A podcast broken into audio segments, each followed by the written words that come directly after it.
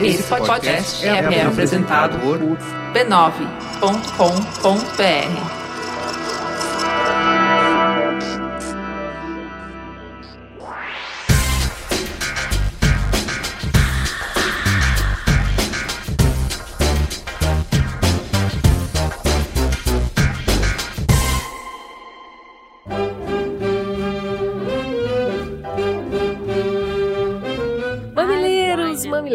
Bartes, bem-vindo ao Mamilos número 18. Eu sou a Cris Bartes, essa é minha parça Juva Lauer. E lá vamos nós, mais uma vez, discutir com leveza, respeito e empatia os temas mais comentados nas redes sociais. No Mamelos dessa semana tem polêmica para mais de metro, tem produto de beleza misturado com boicote, misturado com avanço na educação, com cotas nas universidades. Ju, que confusão. Tá cheia a pauta, vamos que vamos. Seria o Mamilos o bedel da internet? É, eu acho que é, Cris, porque toda semana, se alguém se passa, a galera manda e-mail pra gente, vocês viram isso? Eu não acredito, eu vou contar tudo pro Mamilos. Continuem contando tudo pra gente, que vocês já estão fazendo a pauta por nós. Não, e eu tenho aquela sensação do tipo, esse povo não sabe o que tá esperando eles, não. Deixa só ver na quinta-feira. Eu vou contar tudo pro Mamilos e eles vão ver só. Essa semana, o que, que a gente vai ouvir de música aqui no nosso back? Gente, essa semana a trilha é Ella Fitzgerald. Sobe o som, Caio, que esse som é muito bom. I don't like crap games with barons and earls. won't go to Harlem in ermine and Beijo para Lins em São Paulo, Itaoca no Espírito Santo, Itajubá em Minas e Uberlândia em Minas, porque Minas. Eu não sabia que era Uberlândia, eu achava que era Berlândia. Oh, engraçadinha. Berlândia, Beraba. É que assim, ó, é que a nossa audiência em Minas é um negócio assim, é, sem precedentes. Muito a galera do Rio Grande do Sul escreve muito pouco, a penetração no Rio Grande do Sul é muito baixa. Eu vou fazer uma campanha de anúncio só é, focada no Rio Grande do Sul. Ser tudo meus parentes ouvindo.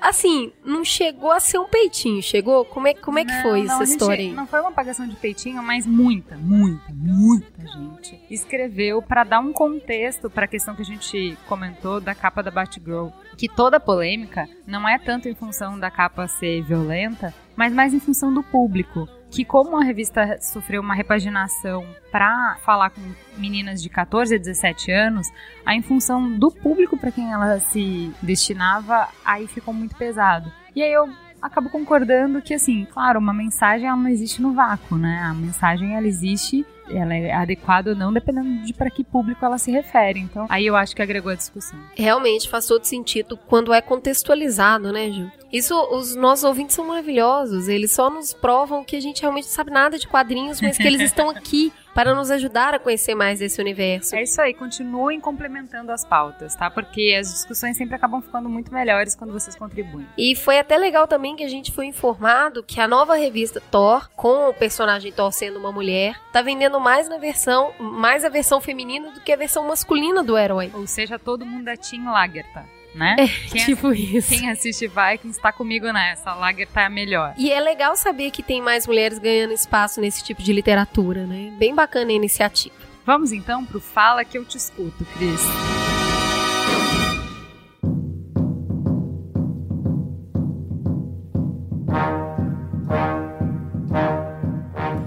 Vamos lá, vamos lá. Eu vou falar rapidinho aqui. A gente recebeu muito e-mail legal. Muito. Mas eu queria destacar aqui inicialmente um que fala sobre algo que a gente passou. A Juliana, inclusive, falou bastante mais pro final do programa sobre o quanto é difícil. E aí o Gabriel Valente, que é professor, nos escreveu falando sim, que ele concorda plenamente que as crianças precisam estar no ensino regular. Ele só estava realmente reforçando o quanto isso é complexo, né? Ele diz que na prática as crianças basicamente são postas em salas salas de aula que já são superlotadas, no qual é muito difícil oferecer a atenção que elas merecem. Ele faz o que pode com avaliações orais, estudo dirigido, mas é, são ações pontuais. Ele entende que o sistema educacional continua excluindo essa criança do acesso à educação de qualidade, porque não há equidade. O problema é que poucas têm espaço de acesso ao ensino adequado, independente do aluno ter deficiência ou não, que foi uma coisa que a gente comentou, né? É uma falência da instituição e não a dificuldade só de inserir o aluno. E o que ele diz é que algumas crianças ainda viram verdadeiros sacos de pancadas mesmo na escola, porque nenhuma medida punitiva nem educativa é tomada nesse sentido. Só reforçando assim, a rapadura é doce, mas não, não é, mole. é mole. Não, a gente até ficou preocupada de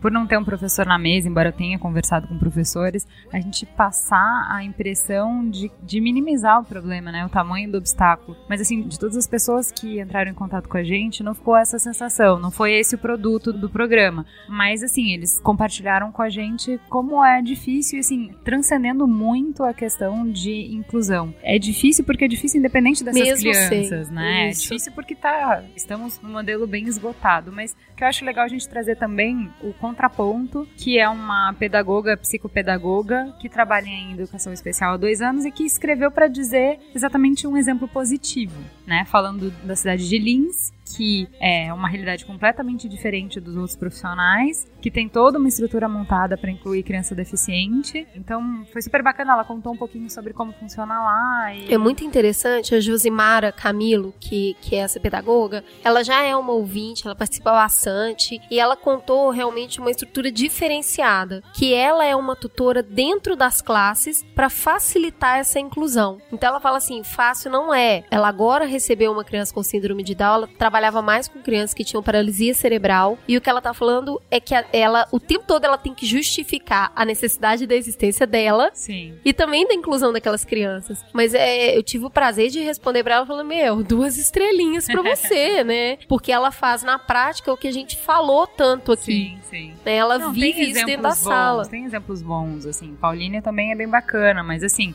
ainda são pontos de referência, é pequenos pontos de luz num oceano de trevas. É né? isso aí E também teve o Leonardo Pereira, que mandou um e-mail super bonito, reforçando o aprendizado que ele teve com o programa, falando que ele sentiu coisas que ele nunca havia sentido antes, que mexeu muito com ele, que deu a sensação que ele não conhecia e até o do quanto ele não conhecia sobre o tema, a ponto de se emocionar e chorar com a história da menina que, que é a Renata, né? Que fala, não, dá para fazer o trabalho sim. ele falou que não sabia que tinha alguns preconceitos e que caíram esses preconceitos de uma forma muito bonita ouvir tanto as histórias incríveis que o Fábio colocou aqui é, pra gente. Todo, de maneira geral, todo mundo elogiando muito o Fábio, assim, é uma pessoa muito especial. Assim, sempre é um puta desprendimento a pessoa largar tudo que tá fazendo, porque a gravação do Mamilos é ao vivo. Então, assim, não é que a pessoa tem que largar o que ela faz para nos encontrar, ela tem que largar o que ela faz para nos encontrar. Onde nós estamos, no horário que nós pretendemos. Então, assim, é super difícil conciliar, é uma puta generosidade quem vem aqui compartilhar o conhecimento e a vivência que tem, e ele fez isso de uma maneira muito bonita e que eu acho que enriqueceu a vida de muita gente. E a gente sempre coloca as pessoas a par, as pessoas que vêm aqui conversar conosco, depois a gente encaminha muito dos e-mails de vocês para que essas pessoas sintam que ter feito essa generosidade tem um retorno muito legal. É, exatamente. Então vamos lá para o Trending Topics.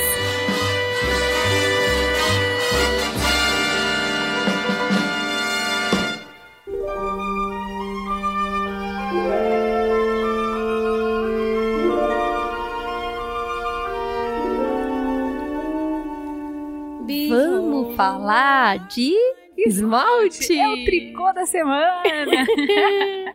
esmalte. Você tá de esmalte hoje, Gil? Eu tô tá descascada, tá vergonhoso. Eu também. Não, eu não, a minha unha não vê esmalte há bastante tempo. Não que eu não goste, mas já tem um tempão que tá sem. Ah, amigos, não é o esmalte voltado para homens, né? Aquele esmalte para mulher que falam coisas, né, de outras, outros homens ou esperam isso. O que a gente vai falar aqui de esmalte é a Granado, que tem uma linha de esmalte e tem feito ao longo dos últimos três anos campanhas muito legais. Já teve campanha de pin-up com cores de Greta Garbo e Ava Gardner, é, grandes atrizes de cinema, grandes escritoras em 2004, onde você podia pintar as unhas com um lindo lilás de Jane Austen. Você, já, você pintou Jane Austen? Não. E atualmente eles estão com uma coleção de grandes bailarinas, onde você pode conhecer pessoas como Darcy Bessu, que foi indicada ao prêmio Laurence Olivier de realização mais notável no mundo da dança. Então, é, o que, que a gente aprende com a Granado, Juba? Ah, o que eu achei legal, na verdade, assim, até escrevi o meu post de estreia no B9 Não, não, não, não, não, sobre não, isso. eu vou fazer o jabá, calma, não é assim. Não, mas eu quero falar, tipo, eu vou falar. Eu não- quero, assim, fazer uma entrada triunfante. Vamos lá. Pam, pam, pam, pam, pam, pam, pam.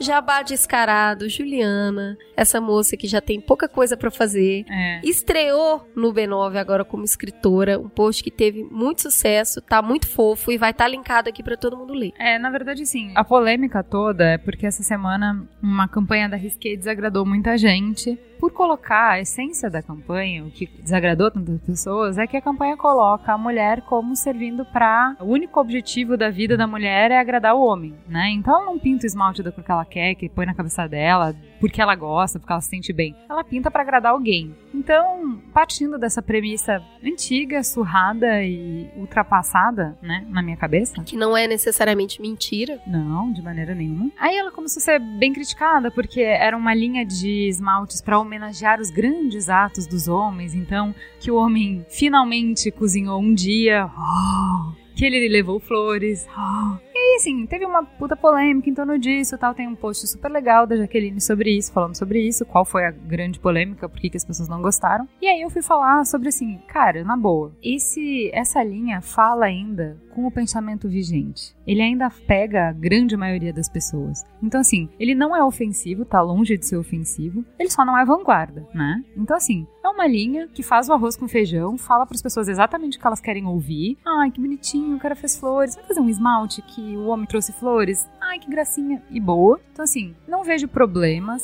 O fato de que ele desagradou uma minoria que já pensa diferente, que já questiona, que já quer construir uma coisa diferente, ele vai capitalizar nisso, porque a polêmica vai fazer o cara. Ele chegou no Trending Topics, todo mundo fala dessa linha da Risqué, então ele vai vender mais por conta disso, beleza? E aí você poderia dizer, puta, então esse é o jogo seguro. Eu tenho uma marca, vou criar pra uma marca, vou planejar pra uma marca, o que, que eu vou fazer? Eu só vou jogar no mainstream, só vou jogar no que todo mundo fala. E se eu desagradar uma minoria ou outra, esse buzz vai me jogar pra cima e vamos que vamos. O que eu coloquei no post, que eu acho que é o que a gente tem que pensar um pouco, é assim, cara, os ciclos estão cada vez mais curtos.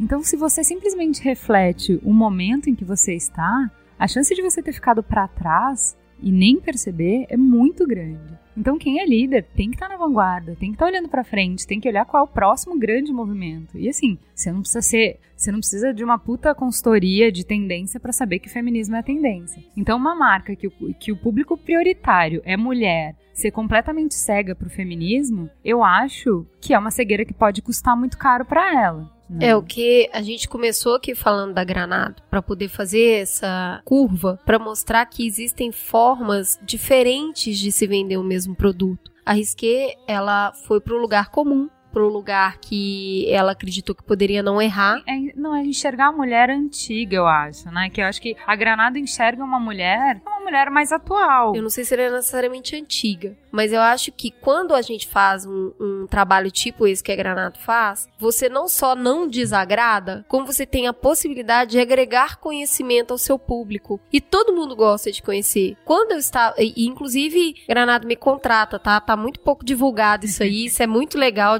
Devia estar sendo tão divulgado quanto da Risqueta. É, mas é aí que tá a segunda crítica, que é, cara, menos pauta negativa e mais pauta positiva, sabe? A gente foca muito em tocar pau no que a gente não gosta. É, meu, vamos divulgar coisas que são legais, coisas que são bacanas, coisas assim. Toda vez que a gente vê uma coisa que a gente fala, putz, isso aqui foi bem feito, isso aqui foi bem pensado. Quem foi o cara que teve culhão de botar isso na rua? Que eu gaste tanto tempo ou mais para falar disso do que de ações merda. Dá um pouco mais de trabalho, mas é, eu achei muito legal isso, porque a cada produto que você compra, você conhece uma personalidade que você não conhecia, né? Não é difícil de fazer. Eu acho que, que mostrar isso é uma coisa bem legal. Isso já traz a próxima pauta, que é sobre pauta positiva. Né? Isso aí. Sobre se posicionar a favor de coisas e não contra coisas. Vamos lá. A Natura é a marca mais valiosa da América Latina e uma das marcas mais admiradas do Brasil, de acordo com o Instituto de Consultoria Interbrand. Além de vender seus produtos pelo e-commerce, a Natura conta ainda com 1,5 milhões de consultoras espalhadas pelo país. Muitas delas têm na empresa sua principal fonte e em outras ajuda muito aí a complementar a renda da casa. Pois bem, essa empresa ela está sofrendo ameaças de boicote por patrocinar a novela Babilônia que tem personagens gays. É, está disponível nos links aqui, vocês poderem ler como está sendo todo promovido esse boicote. E o propósito declarado, esse movimento dá uma resposta aos movimentos gays que têm tentado impor suas ideologias.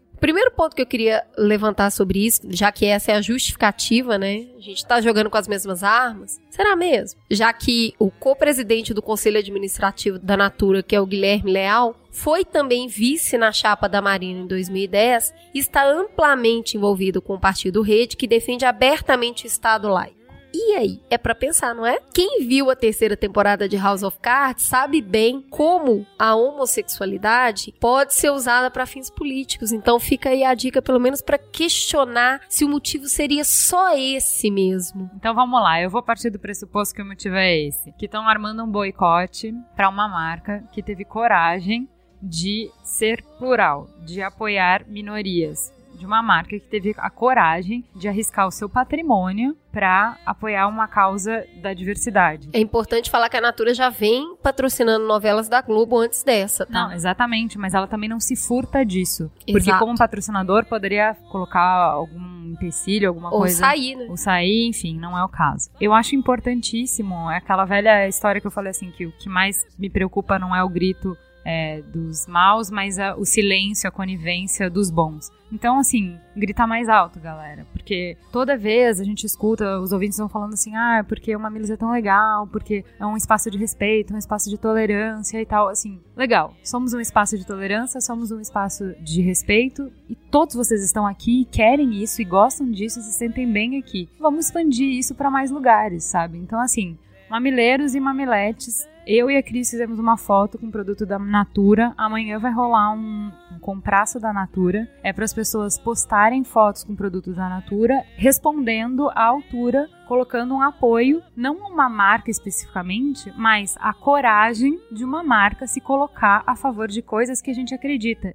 E me escuta, não importa se você não concorda com o homossexualismo. Bem-vindo à causa da tolerância. O nosso grito aqui é pela tolerância. Você pode não concordar com o sexualismo, você pode ter uma série de outras coisas, mas se você não quer que uma marca seja achacada por abraçar a tolerância, vem com a gente. É isso aí. E fica a proposta de cada vez mais a gente tentar olhar para o lado das coisas que estão acontecendo e caminhando para frente, porque assim a gente se inspira mais e se revolta menos. O Compraço foi organizado pelo coletivo Mulheres, Mulheres Rodadas, Rodadas que está propondo aí que na sexta-feira, amanhã, todo mundo publique uma foto com o produto. Já tem mais de 150 pessoas lá que confirmaram participação. Uma amiga está junto e a gente espera os ouvintes também. É, agora a gente tem uma pauta excelente, porque assim, é muito triste toda vez que a gente tangencia o assunto de educação, dá uma depressão tenebrosa, assim, a gente recebeu e-mails que, assim, eu respondi para um professor que nos escreveu, vem cá me dar um abraço, sabe? Só isso que eu posso te oferecer, me dá um abraço, porque situação de merda, sabe? Então, enfim, é muito legal ter uma pauta como essa, que é uma pauta de educação, tudo bem que é da Finlândia, né? Mas... Tem que ser dito, é inspiração, vamos lá. Inspiracional, eu digo. Vamos lá. Conte qual é a pauta, Cris. Há anos a Finlândia já é considerada a melhor educação do mundo. Eles pararam por aí? Não, os caras foram lá questionar de novo e entenderam que agora a ideia é deixar de aprender por matérias. Cara, eu fico muito emocionada com isso. Deixar de aprender por matérias e passar a aprender por tópicos em todas as escolas do país. Aí você me diz, uai, Cris, como é que isso funciona? Ué, o Waldorf acho que funciona meio assim. É, a gente já tem algumas iniciativas, o negócio é expandir isso para o país inteiro, é, né? E é. como lei. Sim. E aí vamos lá. Como que isso funciona? Em vez de uma aula de história, começa a aula de Primeira Guerra Mundial. Ela foi planejada pelo professor especialista em História, Geografia e Liga Estrangeira. E também pelo professor de Física, que achou que seria uma boa oportunidade de trabalhar os conceitos de balística. Aí, beleza. Trabalhou todas as disciplinas numa mesma história, no mesmo Sim. tópico, né? E à tarde os alunos foram lá para não para ter aula de biologia, aí era ecossistema polar ártico. Aí tem o professor especialista de biologia, química e geografia e também o de matemática, que entendeu que dava ali para fazer cálculos com o derretimento das geleiras. Seria útil essa conversa pro assunto estatística. Tipo a vida da gente, né?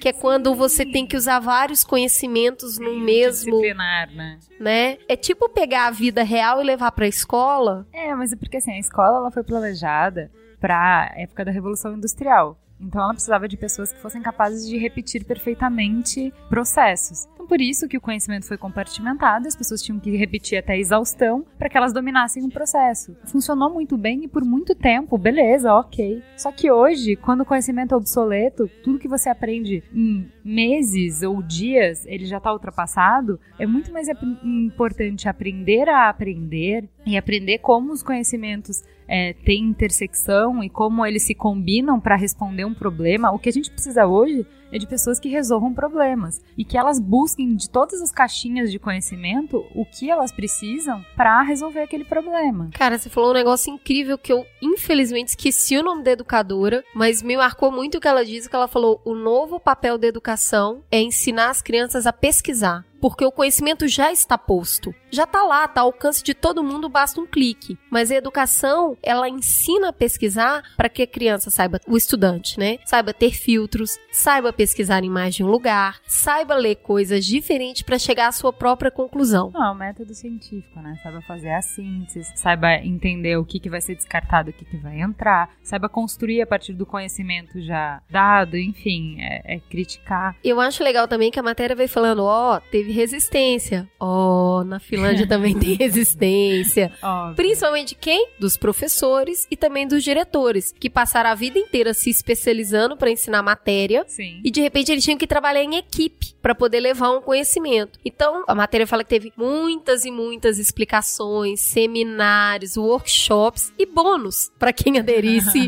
o programa. Então, assim, tem resistência em todo lugar. De novo, rapadura é doce, mas não é mole. Mas a gente consegue, dá. Vamos lá. It's doable. Só notícia boa hoje no Trend Topics. Ah, gente, mas eu fui xingada por uma menina no Twitter. Eu não sei, assim, certamente ela não é nossa ouvinte, mas porque eu retuitei essa notícia aí que você vai falar agora. Então, Jean Willis apresentou o projeto de legalização do aborto. O projeto de lei, ele garante a interrupção da gravidez de forma voluntária pelo SUS até a 12ª semana de gestação. A proposta surgiu agora, dois meses depois que o presidente da casa, o Eduardo Cunha, que é evangélico, diz que nem que a vaca tussa ele ia colocar qualquer projeto desse tipo em votação. Então, a justificativa do projeto, basta ouvir Mamilos números 2, mas basicamente o que tem como justificativa é que se trata de um, principalmente de um problema de saúde pública, não é uma pauta religiosa. Vamos lá, escuta, é, É, tudo que isso que a gente é- tá falando. É, assim, Por que, que você foi xingado? Então, porque eu não sei, essa menina não pode ser ouvinte do Mamilos porque a gente sempre se declarou a favor da legalização do aborto, então não pode ser uma surpresa dela que eu retweete isso. Mas ela, enfim, veio reclamar, não sei o que, e eu fui dialogar, né? Porque é o vício, né, da pessoa, dialogar.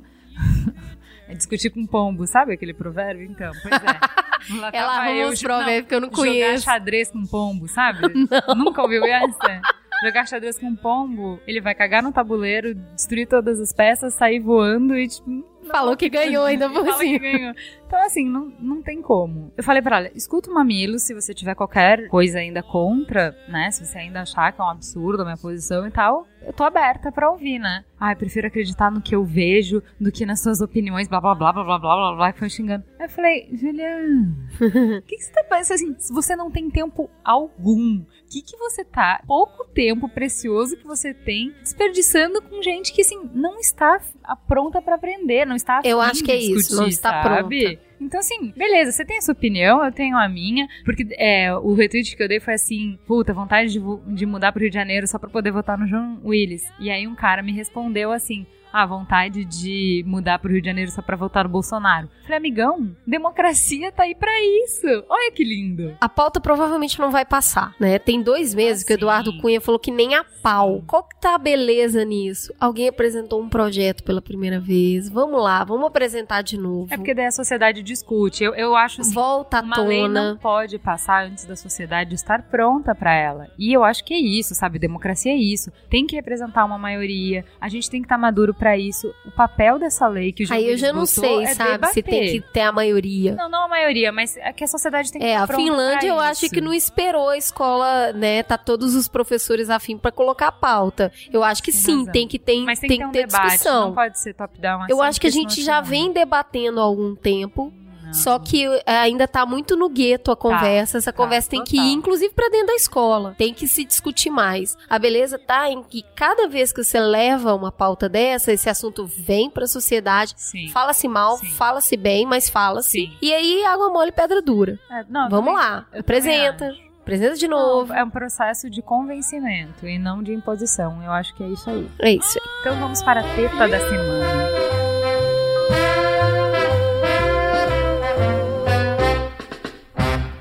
The way you wear your hat, the way you sip your tea, the memory of all that. Cris, temos hoje convidados muito especiais. Tá bonito, tá bonito. Gente importante. É.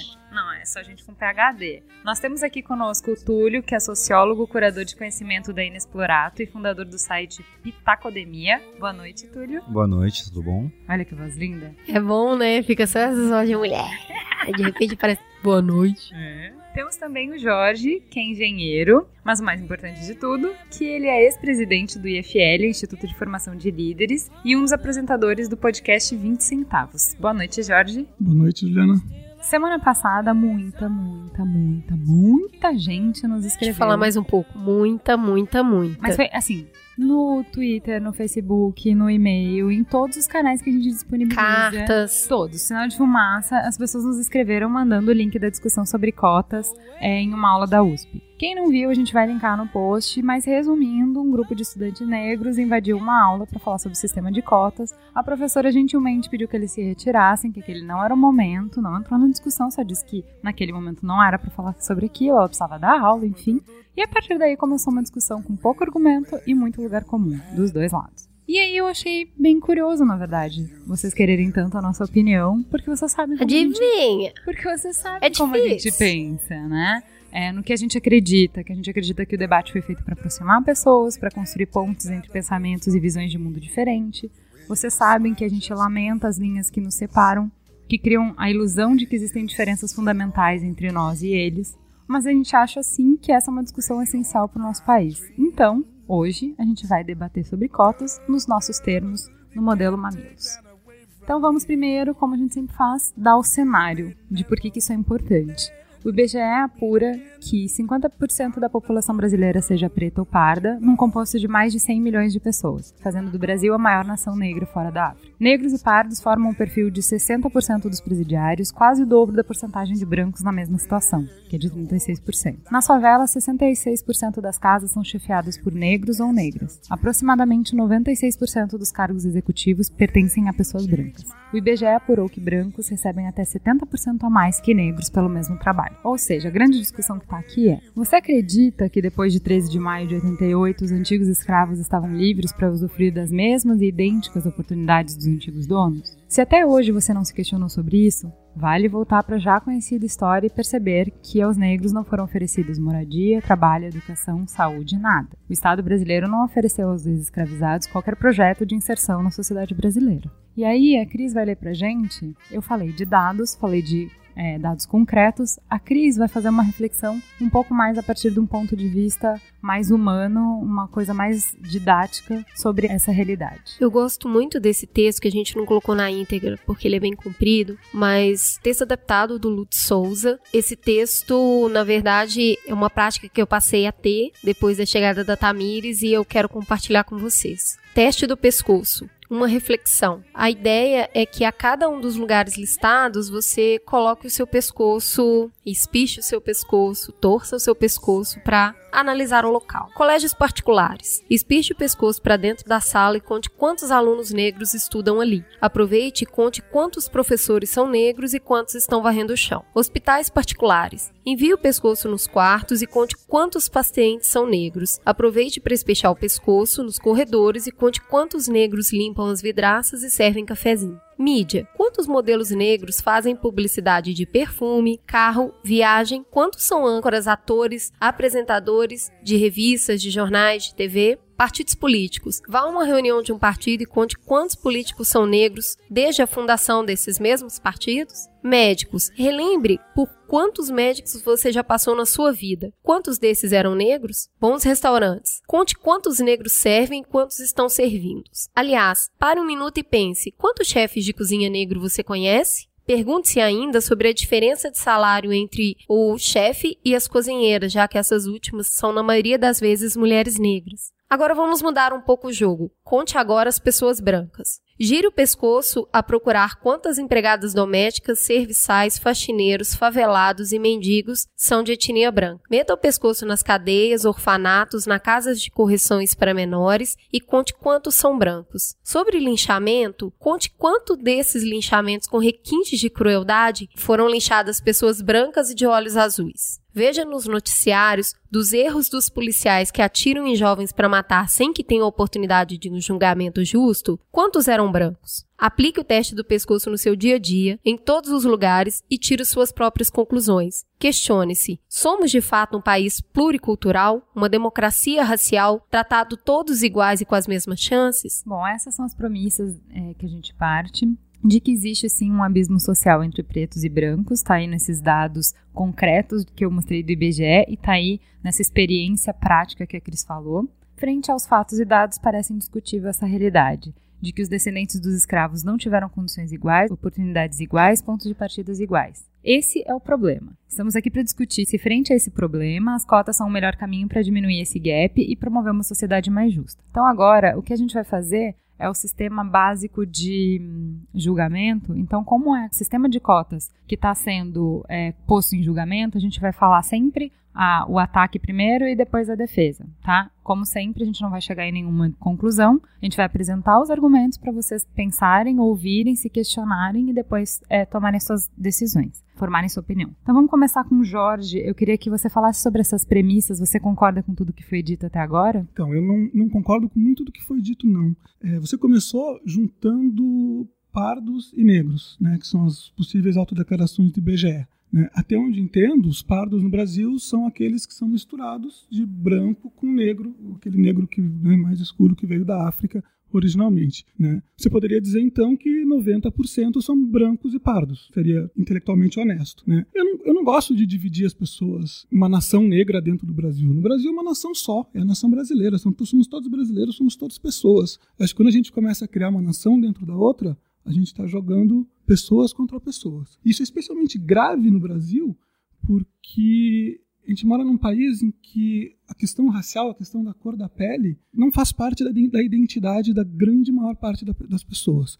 Por exemplo, é, uns 3, 4 anos atrás, o MEC instituiu como obrigatório preencher no, no, na ficha de matrícula das crianças a raça. Mais ou menos dois terços não souberam o que responder. Responderam coisas tipo humano, brasileiro, umas coisas que não... Eu gostei de humano. É, exatamente. Tipo, quando você pergunta assim, no início do programa, Jorge, quem você é? Eu jamais diria para você, ah, eu sou um, um homem branco, isso, isso, aquilo. Eu posso dizer que eu sou um cara que gosta de futebol, que não gosta de futebol, que gosta de estudar, que não gosta de estudar, mas a cor da pele dificilmente vai ser alguma coisa que a pessoa vai usar para se definir. Então isso não faz parte da nossa identidade e essa divisão que você faz traz isso meio que a força para dentro da identidade da gente. Vai lá, Túlio, o que, que, você acha disso que o Jorge falou? Bom, eu concordo com todos os dados que você trouxe. Uh, eu entendo o ponto do Jorge. Na verdade, o ponto que o Jorge traz é um ponto que privilegia a perspectiva do indivíduo e que eu particularmente adoraria que isso fosse fomentado, onde o indivíduo ele tivesse a plena liberdade, né, a plena possibilidade de se ver, de se colocar e falar sou branco, sou preto, sou vermelho ou não sou nada, sou. Mas o problema é que num contexto onde se fala muito sobre indivíduo, né, sobre a perspectiva do um, do pontual, você tem grupos que estão sendo analisados, que estão sendo vistos, julgados e constantemente atacados, obstaculizados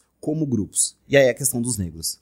Então, o motivo de você entender negros e pardos, e o pardo especificamente como essa mistura entre o branco e o preto, e depois entre a, essa mistura com o negro e por aí vai, é histórico dado a forma como aconteceu a miscigenação no Brasil. Eu também discordo do ponto que você colocou sobre que não faz parte da identidade brasileira. Faz. Faz porque Inclusive o pensamento brasileiro, né, a reflexão sobre o Brasil, ela nasceu, ela está praticamente incrustada nessa noção sobre miscigenação racial, que é a miscigenação cultural. Então você pega desde os primeiros intelectuais, grandes intelectuais brasileiros, como Gilberto Freire, que às vezes até são atacados de forma, enfim, mas aí é outra discussão. Outro programa, outro programa. Outro programa mas E ponto é, merece, hein? a visão de Brasil, a construção sobre o Brasil, a construção sobre quem somos nós brasileiros, que começou lá no começo, final do século XIX, mas mais, com mais força no começo do século XX, era do nós somos uma nação miscigenada. E essa miscigenação traz a raça como base, traz a raça, a ideia dessa mistura, só que é uma mistura que, por mais Essa é uma identidade coletiva. Eu falei da identidade individual. O é problema- diferente. Então, o problema é exatamente esse: é que, por mais que essa construção da identidade individual seja ideal, né, e eu falo porque eu sou moderno, eu acredito muito nos princípios da modernidade. Estou vendo o quadro de Mozart ali, tô pirando. É, eu acredito muito nos princípios da modernidade. Infelizmente, é no coletivo que isso opera. E existem grupos que têm a condição de exercer melhor essa individualidade. E aí você quebra uma cascata social, cultural, enfim, falar mais sobre isso. Vou voltar às premissas, porque outra para mim que era muito importante, eh, uma de vocês duas falou em abismo social. Abismo para mim é uma coisa intransponível, é uma coisa que eu não consigo passar de um lado para o outro. Eu acho sim que tem uma diferença socioeconômica importante entre a média dos brancos e a média dos pretos, ou negros, ou, eu não sei nem como falar direito, é, enfim, porque não, para mim isso não faz nenhum sentido. É a cor da pele, e aí se está escuro, se está claro, um indiano o que, que é. Para mim essas coisas não fazem nenhum sentido. Então vou falar assim: há uma diferença socioeconômica importante entre as pessoas que se autodeclaram pretos e pardos e as que se autodeclaram brancos, né? Mas é média, não é entre todas, não são grupos separados. A gente vê gente passando de um lado para o outro o tempo todo. Isso é uma diferença entre a média. Muito mais importante né? E aí a gente vai entrar na discussão de cotas, então muito mais importante do que você olhar para os grupos, é olhar para os indivíduos, não para os grupos. Não há nada institucional né, na lei que impeça as pessoas de trafegarem de um lado para o outro. Há problemas culturais? Sim, há problemas culturais. Problemas culturais a gente não resolve com lei. Lei é força, lei é polícia, lei é cadeia, lei é multa. A gente não resolve problemas culturais dessa maneira. A gente resolve problemas culturais conversando, debatendo, fazendo o que a gente está fazendo aqui, não na porrada. É isso, é isso que, que, que a gente vai discutir um pouco mais aqui para frente, mas também isso é muito importante. né? Não tem um abismo intransponível. Adoraria que fosse na perspectiva do indivíduo, mas não é. E o coletivo, e aí eu de novo volto para né, a coisa da escada. O coletivo, tanto, ah, como se usa o termo, né, as diferenças adscritivas, né, são diferenças que você não escolhe que elas estejam com você. E aí eu falo dos negros, falo das mulheres, enfim. Grupos que são coletivamente vistos e tratados a partir dos aspectos das suas diferenças. E sim, eles são tratados como um coletivo. Não há, infelizmente, não se opera a noção de indivíduo para cada um deles. Quando, eu não gosto de cair nos exemplos comuns, mas enfim, é, quando a polícia ela entende que indivíduos negros, não indivíduos negros num bairro de classe média alta à noite devem ser parados, ela não está olhando aquele indivíduo. Ela está olhando uma perspectiva de coletivo de que pessoas negras não deveriam estar no bairro de classe média alta em determinado horário do dia. Ou seja, por mais que a base do indivíduo e que seria muito interessante que ela fosse real, a base real de uma discussão, a gente está falando do coletivo. A gente está falando de como grupos sociais étnicos, culturais, de gênero e por aí vai. Hoje vamos focar no, na questão da, é, de raça étnica. São tratados, tem obstáculos que são criados em torno deles,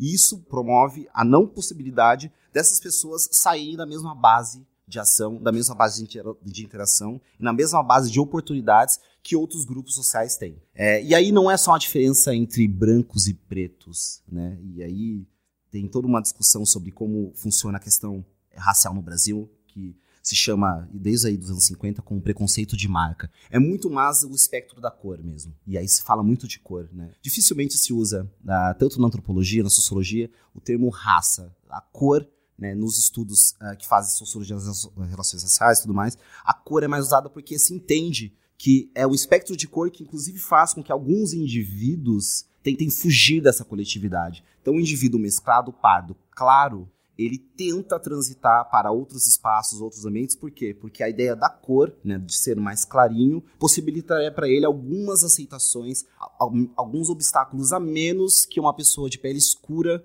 não passaria. Então, isso envolve, por exemplo, as pessoas de origem oriental, né, nipônicos, chineses, é, pessoas de origem indiana, enfim. Aqui no Brasil a gente tem uma discussão muito interessante sobre isso acontecendo em São Paulo, inclusive, mas... Uh, essa passagem da cor e como essa cor é usada como uma base para recorte de grupos, eu acho que é o ponto que nós deveríamos focar para entender como essas pessoas estão sendo tratadas, né? como esses indivíduos estão sendo vistos como coletividade. Falando sobre a perspectiva do indivíduo do coletivo, me fez lembrar um texto bem interessante que a gente leu quando estava falando sobre feminismo. Eu não me lembro direito onde foi que eu li, então não vou arriscar citar. Mas o que ele falou é o seguinte: se você está numa mata e você se depara com uma cobra, automaticamente você vai ficar com medo, vai tentar fugir ou vai matar aquela cobra. Todas as cobras são venenosas? Todas as cobras são peçonhentas? Não. Mas desde o início, você sempre foi educado, tudo te leva a crer que aquele bicho pode te atacar. Então a perspectiva do individual pro coletivo vai da aceitação do todo. E o cara fala isso porque ele fala quando uma mulher está num lugar sozinha, tipo atravessando uma ponte, e do outro lado vem um homem, ela tem medo dele. Mesmo que ele não vá fazer nada, porque no coletivo dela, ela sabe que um homem pode fazer mal para uma mulher.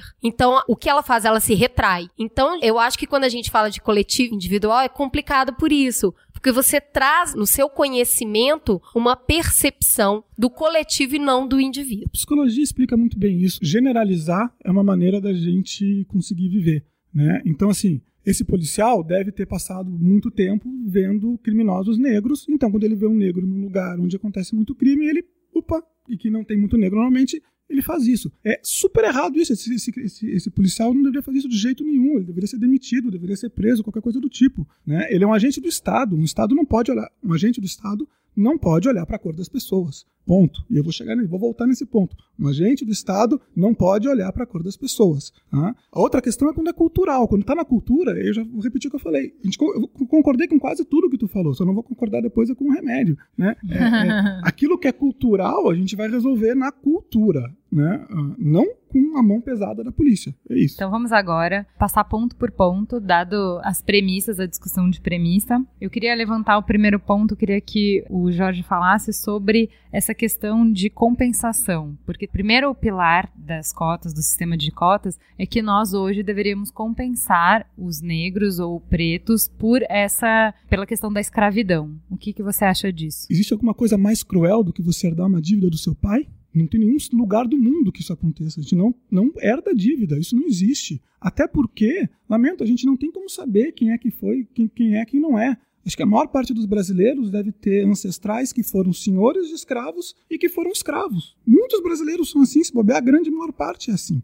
Né? Então, que sentido fazer essa compensação? Estou pagando pelo quê? Ah, eu dei o azar de geneticamente ficar parecido mais branco, então o meu fenótipo é mais branco, então vou pagar por uma dívida. O meu primo, o meu irmão, que fenotipamente tem um fenótipo um pouco mais escuro, ah, então ele é o credor dessa dívida. Qual o sentido desse negócio? A, a dívida não é em relação aos brancos, é em relação aos negros. Né? Ou seja, esse argumento de que, ah, mas porque eu, né, branco, estou pagando por uma coisa dos antepassados, da questão que, na verdade, quem está pagando são os negros. Na verdade, com todos os dados, inclusive, que vocês trouxeram no começo do programa, são eles que estão pagando até hoje por uma coisa que eles não fizeram, por uma situação social, cultural, estrutural, habitacional que eles estão colocados. Ou seja, o foco é com eles, não é os brancos. Os brancos continuam bem.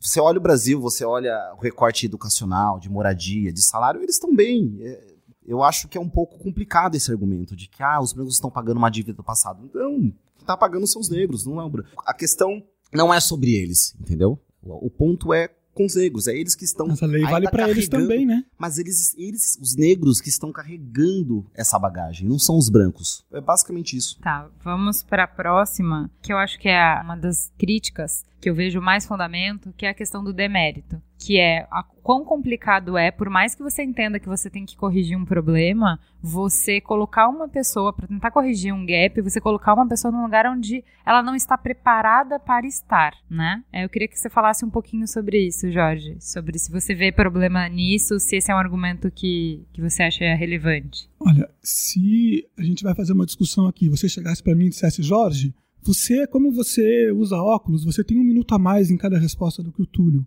Eu não ia ficar feliz, eu ia me sentir, na verdade, discriminado. Pô, você tá achando o quê? Que eu sou pior que ele? Só que eu não sou capaz? Eu preciso de um minuto a mais? Não, não preciso de um minuto a mais. Eu sou uma pessoa igual a ele. Né? Se vai dar certo, se não vai dar certo depois, é a questão do mérito. O, mérito é uma coisa super importante para algumas coisas, para outras não. Né? O vestibular poderia avaliar, sei lá, QI, poderia avaliar capacidade de compromisso, poderia avaliar outras coisas que não fossem capacidade acadêmica e mesmo assim seria justo. O que não pode é avaliar a cor da pele. Que, que cor da pele tem a ver? Nada.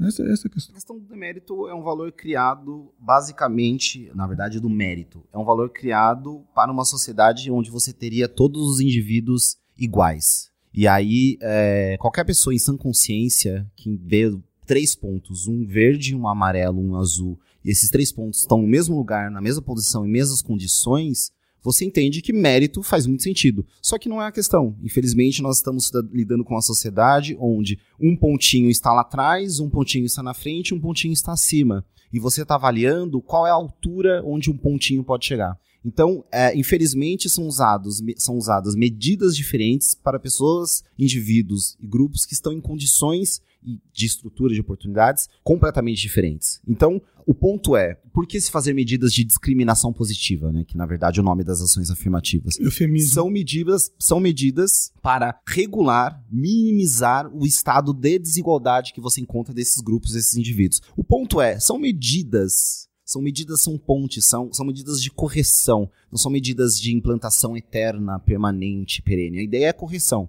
Quando você consegue formar um quadro de pessoas e grupos que conseguem levar isso para frente, conseguem diminuir essa barreira, né, essa distância, essa, essa desigualdade, e aí você pode tranquilamente voltar para a perspectiva do mérito, onde, enfim, tudo É, mas é, essa é a minha, minha maior questão quanto a isso. Eu acho que é um dos pontos que mais pega para mim. Tem até, a gente leu, vai estar linkado no post, um juiz que tá, deu todo um depoimento de por que, que ele era contra a questão de cotas e depois ele ficou a favor e basicamente você resume tudo com a filha dele tinha condições de tudo, a filha da empregada dele não tinha condições de nada, não tinha um quarto, não tinha, né, condições nenhuma, escola horrível, nanana, e no final com 17 anos elas iam passar pelo mesmo vestibular, que justiça é essa? E aí eu me pergunto, não faz sentido para mim, Túlio, que a, que a que a conclusão que ele chega é tipo, ah, então vamos deixar ela passar no vestibular. Caralho, cara, vai aí agora resolver o problema dela ter escola agora, resolver o problema dela ter alimentação agora, e não simplesmente falar, meu, então beleza, realmente tá uma merda, então vamos passar um perfuminho na merda que vai ficar um pouco melhor. Assim, eu não tô dizendo que é isso que acontece, mas me parece, quando eu leio isso, eu falo, puta, a argumentação lógica não tá muito boa, entendeu? Eu acho importante a gente dar só um passinho atrás e explicar o que são as cotas. Porque foi uma introdução que a gente não fez e fica parecendo que é só o cara chegar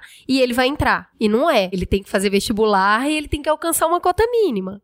Então, assim, por favor, explique o que são cotas. Basicamente, as cotas, elas criam um recorte onde você privilegia, e é discriminação positiva, determinado grupo, segmento, a partir de um mínimo de nota ou medida que você usa para aprovação. Seja de um concurso, de uma prova, de uma agremiação, o que seja.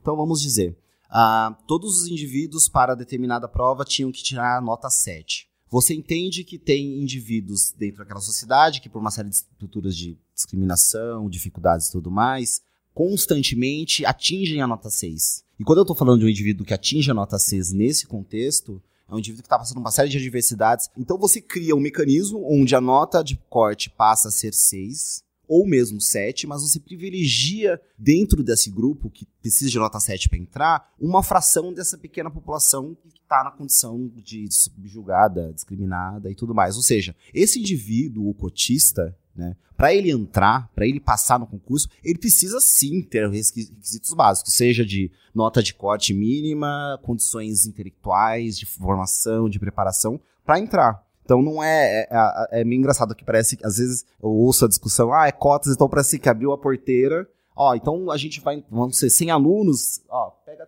três pretinhos aí e põe para dentro. Não, não é assim. Geralmente são esses indivíduos que já estariam no estágio de quase conseguir a vaga, quase né, na borda, mas as cotas possibilitam que eles entrem. E aí o, o estrago, com muitas aspas e o sentido muito positivo disso, é a, é a criação de referências. É a criação de referências para gerações anteriores. Gerações que conseguem vislumbrar aqueles três que entraram com a possibilidade de, olha só, um advogado negro formado, um médico negro formado, um engenheiro negro formado, um sociólogo negro formado, enfim, todas as outras profissões possíveis, mas é vislumbrar a formação desse quadro de referências e a possibilidade também dessas pessoas, mesmo que ainda tenha muitos problemas nisso, adentrarem no mercado de trabalho com condições relativamente é, Melhores. menos, me- é, menos desiguais. Sim, é, só melhores. Melhores do que elas estavam antes. Tem uma coisa que você está confundindo o tempo todo, você fala, ah, o indivíduo geralmente só consegue tirar seis. O coletivo, na média, consegue tirar seis. Você está sempre trocando o indivíduo pelo coletivo e está fazendo uma confusão aí de uma coisa com outra. O coletivo é uma média, é uma estatística. O indivíduo é um indivíduo. O, fi- o filho do Joaquim Barbosa, que deve ter estudado no exterior, que não sei o que e tal, ele certamente está muito acima da média dos brancos. Né? E se ele tirar seis e meio, ele vai estar tirando a vaga de um rapaz, uma moça, uma outra pessoa que também tirou seis e meio e que não tem a cor certa. Então o Estado vai estar dizendo para ele, meu amigo, você não está entrando e ele está entrando porque ele tem a cor de pele certa e você tem a cor de pele errada. Se isso não gera ódio racial, eu não sei o que, que gera. Ah, não, não gera. A questão é que, bom, eu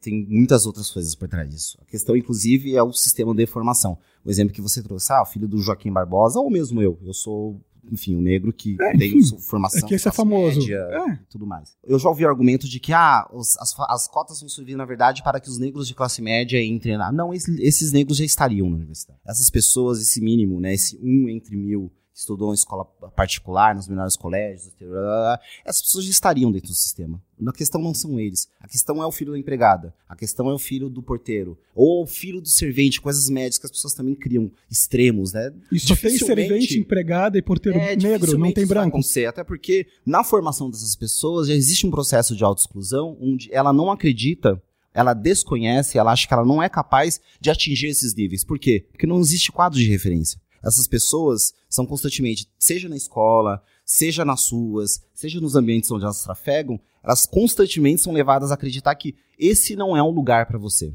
E as cotas, na verdade, elas criam, quando elas formam essas pessoas, né, esse quadro de referências, elas criam justamente uma resposta a isso, de falar, não, esse também é o lugar para você. Você pode seguir o, ca- o caminho do seu pai, servente, funcionário público, é, porteiro, mas você pode ser médico, você pode ser engenheiro, você pode ser o raio que parte. Eu queria fazer só um paralelo rápido para a pergunta que você tinha feito de igualdade e justiça. Que o justo é que todos tenham, a igualdade é que todos tenham o mesmo montante. Então, a igualdade é aquilo que faz com que todos tenham o mesmo tanto, é igual para todos. Pressupondo que cada um tenha uma altura, a justiça faz com que todos partam do mesmo ponto. Então, quando eu acredito que a gente está falando principalmente sobre aspiracional, de novo, porque para mim tem muita ligação isso com o feminismo. Quanto mais a gente vê mulher em posição de diretoria, em posição política favorável, mais a gente entende que lá é sim um lugar para essas Ah, mulheres. mas eu não quero que elas entrem por cotas. Eu quero que elas entrem porque elas são boas e porque elas chegaram lá. Mas elas são. A conversa é essa, ninguém tá falando que não é bom. Então, mas aí por que, que você precisa de cota? Porque a estrutura, como ela é regimentada, faz com que mesmo essas mulheres boas, elas vão caindo. Uma série de obstáculos são criados, entendeu? Eu acho que a Jana tá falando o seguinte: a filha da empregada do juiz, ela não consegue entrar, não é porque ela tem a pele de cor escura. Ela não consegue entrar porque ela teve uma vida horrível, sem nenhuma oportunidade, Exatamente. sem nada. Eu quero corrigir É por isso que ela não Por conseguiu que, que entrar. ela teve uma vida horrível? Não é porque a pele dela é escura, ela teve uma vida horrível porque ela nasceu numa família pobre, porque a cultura onde ela está inserida discriminou ela, eventualmente até por causa da cor, mas não foi por causa da legislação. É isso que eu tô lhe falando. De novo, porque ela teve a vida horrível. Porque ela deu azar. As pessoas também são diferentes, a gente dá azar. de Deus, Azar, não, não. existe azar, por claro favor. que tem. Cada um nasce numa família. Vamos lá. Como não? Existe a loteria de quem você vai nascer. Tem Que bom sorte que e tem você azar. sorte, Peraí, né? peraí. Que bom, uma você coisa que eu também, acho, é. Uma coisa que eu acho interessante é assim, a colocação de por que, que tantos negros, por que, que a base da pirâmide é negra, né? Eu acho interessante quando você fala assim, você acha que a condição dos seus pais interferiu em quem você é? Você acha que a condição dos seus avós interferiu em quem são os seus pais e assim por diante? Se você acredita nisso, você consegue facilmente entender por que, que a gente vem de uma base da pirâmide negra, já que eles tiveram, assim, o meu bisavô teve uma condição de mendicância. Aí ele deu um pouquinho melhor pro meu pai, mas assim, ainda é muito. Então o gap só vai se aprofundando geração a geração. Ok, consigo entender isso, até aí eu vou. Eu enxergo e entendo que existe um gap e que ele precisa de alguma maneira ser corrigido. O que eu não consigo entender é se a melhor maneira da gente pagar essa história é assim e corrigir isso que a Cris falou, então, por exemplo,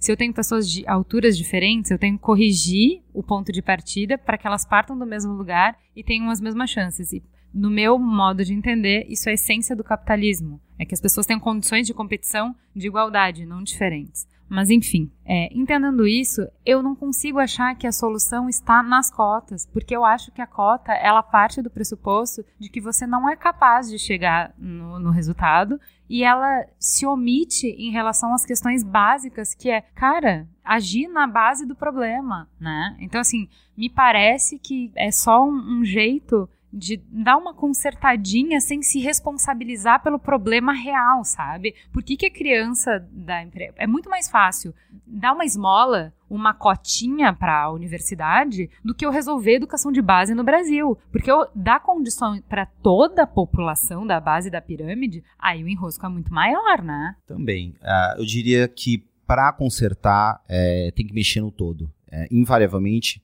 a cota é só um pedaço disso. Então você, por exemplo, não adianta você dar entrada, por exemplo, só para pegar pontualmente a cota. Não adianta você dar cota se você não dá condição. Eu frequentei USP. USP é uma universidade extremamente elitista, não tem cotas. USP é uma universidade onde, apesar de gratuita, eu gastava muito dinheiro com Xerox, muito dinheiro com eventos, muito dinheiro com viagens, e a minha vivência era toda baseada nos meus amigos de elite que para mim não era muito diferente do que da realidade que eu vivia na minha cidade de Natal. Ok. Ou seja, se você só botar aquele aluno pobre nesse contexto, você não está criando, uma discussão que a universidade faz, inclusive, o um quadro de sociabilidade. Porque essa pessoa não vai conseguir ter os materiais, ou seja, não basta botar dentro. É, igual o último programa que a gente fez do Síndrome de Down, não é jogar o aluno lá dentro e se vira aí. Exato, não resolve. Voltando para a questão da, da, educação de base. Educação de base, sim, tem, tem, tem que investir nela. Agora, quanto tempo leva para você formar um indivíduo?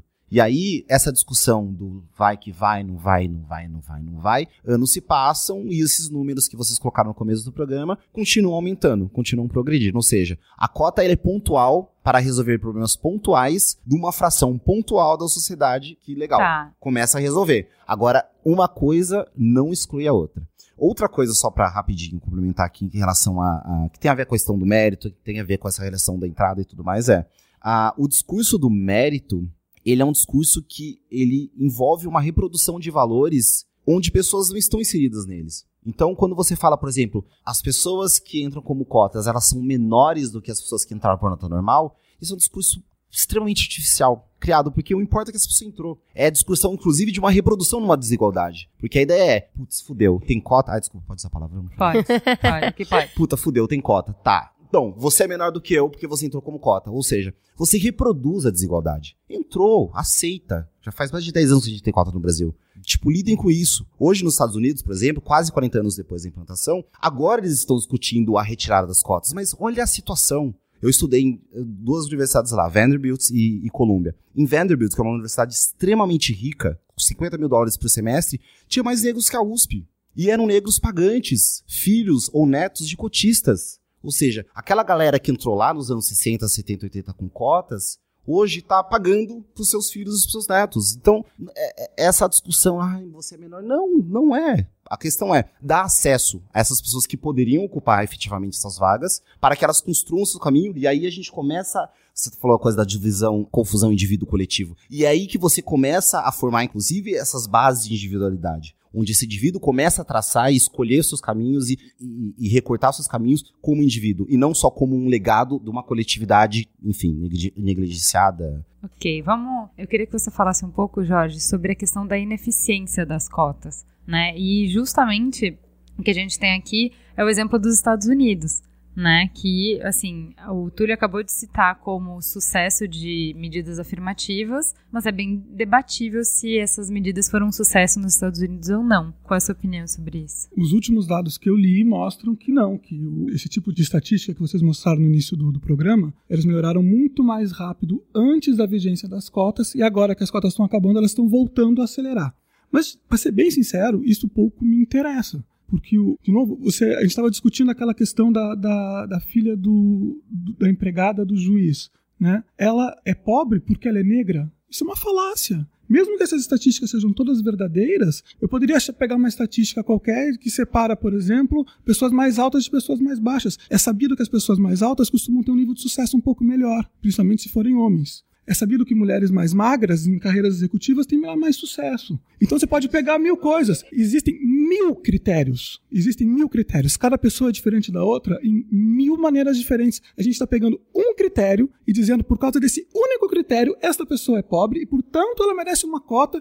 É um, um salto lógico em cima do outro que gera no final uma coisa completamente arbitrária, que é um grupo querendo um privilégio junto ao governo. Pega a história das cotas, por exemplo, na Índia, você perguntou do resultado. A Índia tem cota para casta, porque lá não é a questão da cor da pele, é a questão da casta. Né? Tanto tanta cota para casta se fez na Índia que hoje tem uma verdadeira dança das cadeiras na Índia, das, das castas querendo entrar, que o governo teve que limitar o número de castas que tem direito à cota na Índia, mais ou menos 50%. Então tem que uma sair para outra entrar. Tem uma dança de cadeiras, as castas querem ser consideradas, é, não sei a palavra que eles usam, uma palavra super depreciativa, uma coisa tipo regre, regressiva, uma palavra assim que se usa. Né? Elas querem ser considerado isso por quê? Porque elas vão ter acesso a cotas para entrar em concurso público, para entrar na universidade, para entrar em um monte de coisa. Então, quando você cria o privilégio legal, as pessoas vão responder esse privilégio. E é isso que vai acontecer. Logo, logo, a gente vai, logo, logo, a gente aceitando as cotas, infelizmente já foram aceitadas, a minoria que sou eu, o Supremo defendeu a 10 a 0 as cotas, né?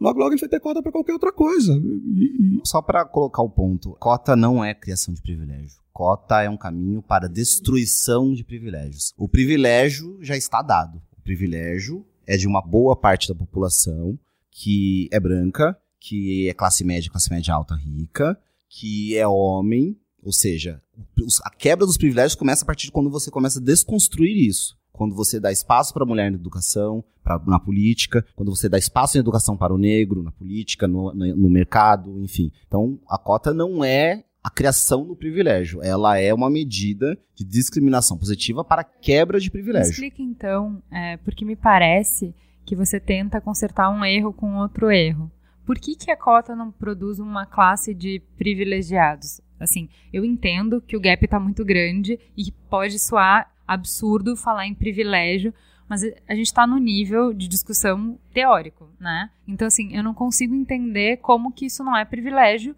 partindo de valores, né? Por que, que uma criança branca e uma criança preta, por qualquer motivo que seja, porque, assim, eu concordo, você pode problematizar o vestibular, de que o vestibular não escolhe os mais preparados, os mais esforçados, ou. É outra decisão. Mas é, colocamos um sistema para seleção. E a gente está dizendo que um grupo tem privilégios nesse sistema de, de seleção. Como que isso não é criar um privilégio? Eu não entendo. Eu acredito que não seja, primeiro, pelos motivos que eu já coloquei, da criação de quadros de referências e a possibilidade de você ter esses grupos assumindo uh, lugares onde eles não tinham. Não, mas então, mas isso não explica. Isso, isso você está me falando assim, é uma injustiça, mas é uma injustiça justificada. Não, não é uma injustiça, porque aí que tá. Por ela corrigir uma desigualdade, ela não é uma injustiça. Porque, de fato, você não está. É, é até o ponto da, da primeira coisa da herança, enfim. Não é uma dívida que os brancos estão pagando. Você está resolvendo uma situação de uma mala, de uma dívida que os negros estão carregando. É, é inverter a ordem. Não é sobre brancos, é sobre negros. Isso é um ponto. O segundo ponto é,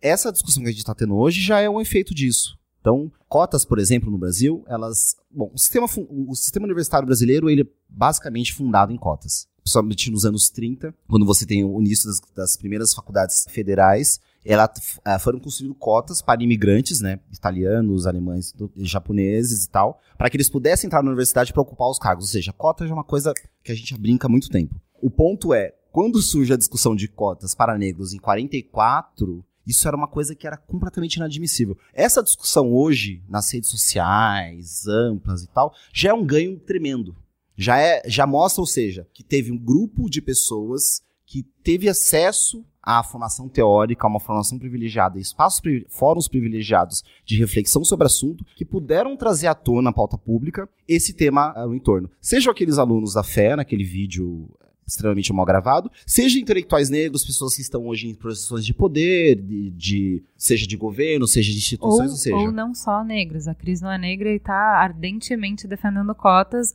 assim como a maioria das outras pessoas que, que defendem cotas. Não, mas é porque isso é um dos pontos do Jorge. Eu queria que você falasse um pouco sobre isso, de que as cotas criam uma separação racial que o próprio sistema de cotas é, separa as pessoas por raça e agrava o problema é, do racismo ao invés de diminuir. O meu sonho é viver, num, é viver num, num, mundo em que a cor da pele seja tão irrelevante quanto, sei lá, se eu uso óculos, se eu não uso, se eu sou careca, se eu não sou careca.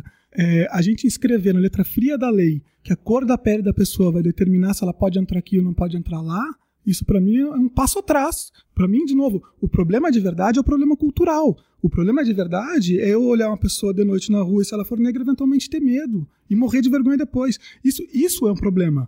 Isso é um problema. Esse é problema que tem que ser corrigido. Mas a gente não corrige esse problema escrevendo na lei que as pessoas são diferentes por causa da cor da pele. As pessoas não são diferentes por causa da cor da pele. A gente tem que entender isso e começar a agir dessa maneira. Se o Estado, que é de todos, vai tratar as pessoas de maneira diferente por causa da cor da pele, que Estado é esse? Que Estado madrasto é esse? Eu lembro de uma, do, o início do Estado moderno, né, quando acabam as monarquias, né, com a Revolução Francesa, a Revolução Gloriosa na, na, na, Inglaterra, a luta de independência americana, é justamente uma luta por igualdade. E não é essa igualdade que você falou, Cris, de igualdade de resultado. É igualdade no sentido de acabar com os privilégios que os nobres tinham. Porque, pela lei da época, se você era filho das pessoas certas, se você era nobre, se você tinha sorte de nascer numa família nobre, você tinha acessos legalmente garantidos que outras pessoas que não tinham aquela sorte não tinham. A luta da humanidade naquele momento, a luta humanista era para acabar com isso. E a gente está trazendo isso de volta. Isso é um baita de um recesso. A gente tem que lutar para não ter privilégios. Me desculpa, mas você está fazendo um baita eufemismo, porque na ponta de um privilégio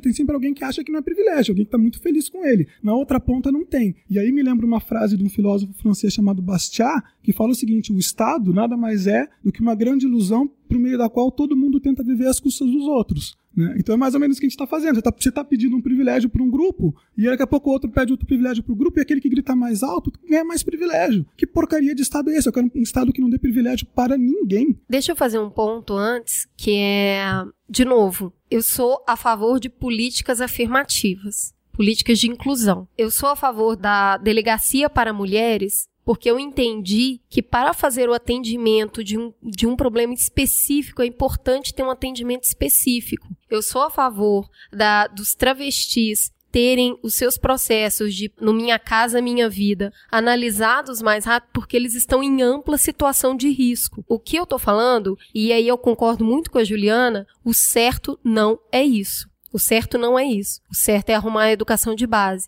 Eu só não posso esperar. Porque se eu espero isso acontecer, e eu vou colocar no mesmo caso, tudo que eu quero é que sejamos todos iguais. E olha, eu acreditava nisso até pouco tempo. Quando eu fui adotar a minha filha, a primeira coisa que eu tive que decidir é qual era a cor dela. E eu coloquei que absurdo, somos todos iguais. Como assim eu tenho que marcar se eu quero uma criança negra ou branca? Somos todos iguais. E eu tive o privilégio de receber uma criança negra. E isso transformou minha visão porque eu vi que nós não somos todos iguais. Isso era um sonho, uma ilusão minha. Eu comecei a fazer o teste do pescoço. E aí eu vi que em todos os lugares que a gente ia, ela não tinha pares. Nós não somos todos iguais. E eu espero que um dia sejamos. Que não precise existir a delegacia da mulher, a cota para negro, e nem que precise existir o Minha Casa Minha Vida para o travesti. Mas no PPT funciona todos serem iguais. Na realidade, não. Túlio, o que eu queria saber é o seguinte: digamos, que eu acho que é o que a Cris está falando, e você de alguma maneira já falou, que isso é uma exceção, que é uma medida pontual pra gente corrigir um momento que a gente não pode esperar, mas qual o plano de ação, sabe? Tipo, então fala para mim, olha, a gente, o planejamento, e pode ser que nada saia como no PPT, mas o planejamento é, vamos fazer cotas até para atingir isso, isso e isso, então quais são os próximos passos, qual, qual é a saída, porque imagino eu que eu me sinta mais confortável em trabalhar em regime de exceção se eu souber qual é o plano e se eu souber a hora que isso vai parar. Porque, é, é assim, de verdade, eu continuo achando que isso nos separa eu posso entender que isso é necessário por um tempo se você me mostrar como é que você vai juntar tudo de novo depois. Qual é seu plano para juntar a gente? Para não ter diferença para não precisar mais de cota. Meu plano é igualdade. Meu plano é você poder vislumbrar, por exemplo. Atingir o que o Jorge falou. Exato. Sermos todos iguais. Tá, mas você, você quer atingir a igualdade só através de cota? Não, não é só ela. E acho que é exatamente isso. Se isola as cotas como se fosse um problema de solução única. Se só fosse isso, a gente não precisava de, de movimento negro. A gente não precisava de movimento das mulheres, não precisava de outras medidas. Não, porque cota não é só, ela é uma medida, ela é um caminho dentro de um espectro. Agora, tem muitas outras ações, desde a questão da, da educação básica, por exemplo, desde uma reforma, por exemplo, da questão econômica. Então, é, vou dar um exemplo muito claro. Ah, a situação da faxineira está ruim, mas as pessoas pagam 150 reais para faxineira por mês. Ou seja, se a faxineira, por exemplo, não for regulada, não tiver um salário de base que permita ela, por exemplo, a cobrir educação, cobrir a saúde, cobrir condições de moradia, você vai continuar mantendo aquelas pessoas numa mesma situação social, cultural, blá blá blá. Então, situação de habitação, por exemplo, situação de transporte, pessoas que moram longe da cidade e que não têm acesso aos mesmos aparelhos que quem está aqui, como nós, como nós, temos, de SESC, de teatro, de cinema, de restaurante e tudo mais. Então, assim. Eu só acho que a gente é lento, né, Túlio? A gente é lento. Pra, pra gente hoje virar e falar assim, nossa, daqui 40 anos a gente não vai precisar mais de cota, meu Deus, o esforço tinha que ser muito maior. Existem várias coisas sendo feitas, mas é, é tudo muito lento para mudar. Né? Você vê, ah, então agora tem o Bolsa Família, porque aí o cara coloca a criança na escola, puta, mas ele também tem problema. Então, assim, ah, agora tem que assinar a carteira da empregada doméstica. Puxa, legal, vai dar uma segurança de trabalho com ela. Puta, mas um monte vai perder emprego porque a galera não vai querer assinar a carteira.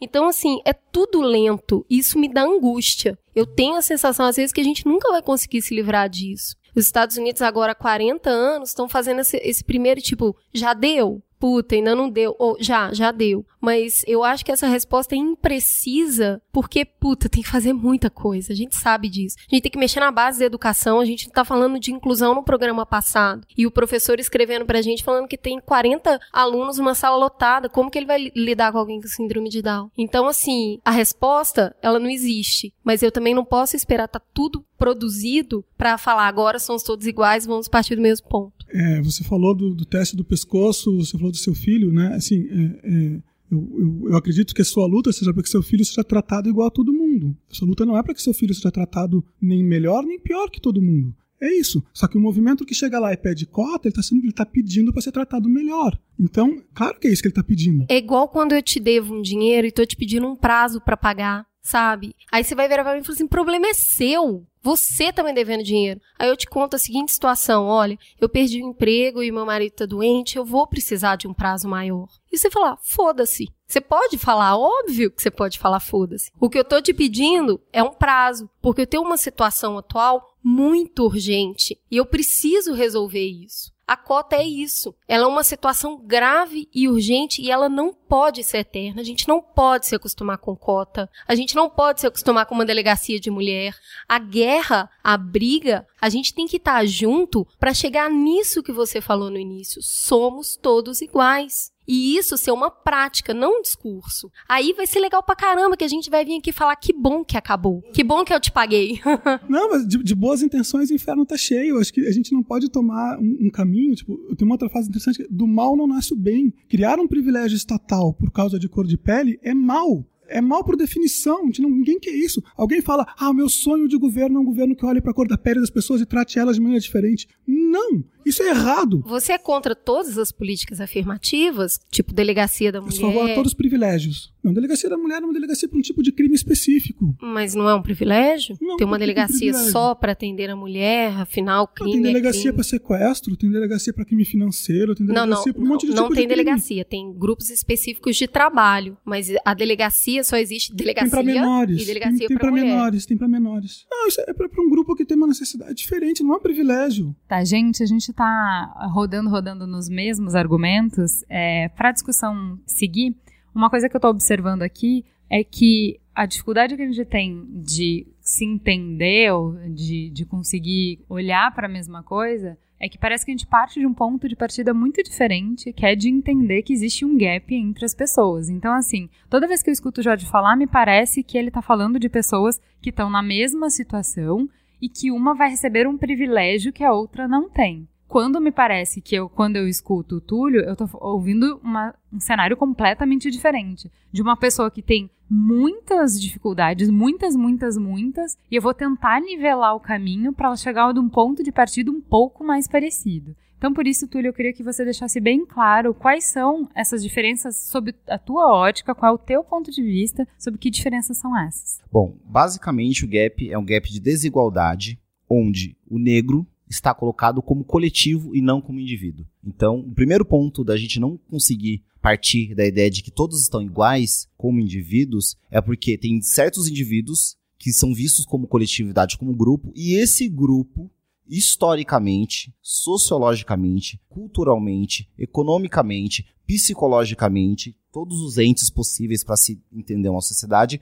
estão numa situação atrás. Estão numa situação de desaceleração, estão numa situação de afastamento, de obstaculizados, de marginalizados, de excluídos, desagregados. Por que, que você acha isso? Bom, primeiro pelos dados que vocês trouxeram, acho que ele ilustra muito bem essa situação, mas você tem uma situação histórica onde, por uma questão de recorte de cor, por uma situação histórica do negro como escravo, ser segregado e tudo mais, ele foi constantemente mantido e reproduzido numa situação de marginalidade social. Então não se trata apenas uh, de uma doutrina, por exemplo, que você tem a discussão, ah, o racismo. O racismo como estruturante, não é só o racista daquele cara que vira e fala, ah, preto, macaco, não, não é só isso. É a ideia de, de você entender certos grupos sociais competentes a determinadas estruturas sociais. Então, quando você olha para um homem negro dirigindo o carro e você identifica ele como motorista, você já está operando a ideia de que aquele indivíduo coletivo, coletivizado, ou seja, todos uhum. os negros,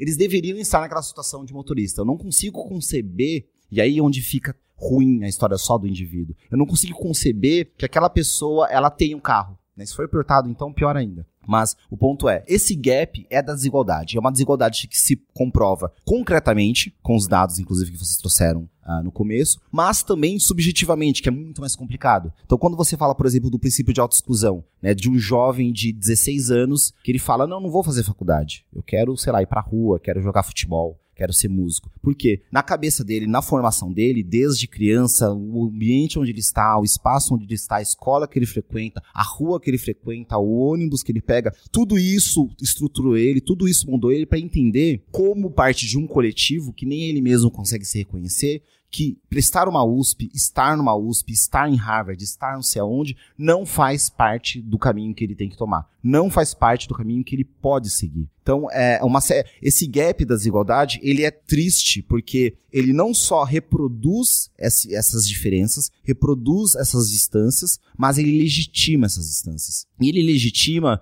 não na boca do dominante, da pessoa que está naquela situação de poder. Ele legitima na boca do, do, do dominado. Tanto que a gente vê um monte de negro que é contra Sim. as cotas. Agora eu queria saber, mas existem casos que se, como fala, extrapolam, extrapolam essa realidade, né? Que é o caso que o Jorge estava falando, que são indivíduos, que são méritos individuais. Então, por exemplo, acabou de sair essa semana do filho da papeleira que estudou com livros encontrados no lixo e passou no vestibular do federal. Isso não mostra o valor do mérito pessoal e de que ninguém precisa de cota para vencer na vida? Eu acho engraçado porque se tem uma, assim, tem uma discussão toda bonitinha pautada na ética do self-made man, né, que é muito pautado por alguns valores que vêm do neoliberalismo e que as pessoas dizem que acreditam, mas você tem uma sociedade estruturada na ética do privilégio, na ética da diferenciação, na ética do olhe com quem você está falando, na ética do que no que é meu, ninguém mexe, no que é seu, não vou discutir, na ética de uma sociedade que entende corrupção como algo bom que eu não estava metido, não me colocaram lá. Então, se eu não me colocaram lá, tem coisa errada aí. Então, é muito complicado porque as pessoas usam réguas para medir contextos onde elas mesmas não entendem aquelas medidas, onde elas mesmas não aplicam aquelas medidas. Elas falam de jardas e,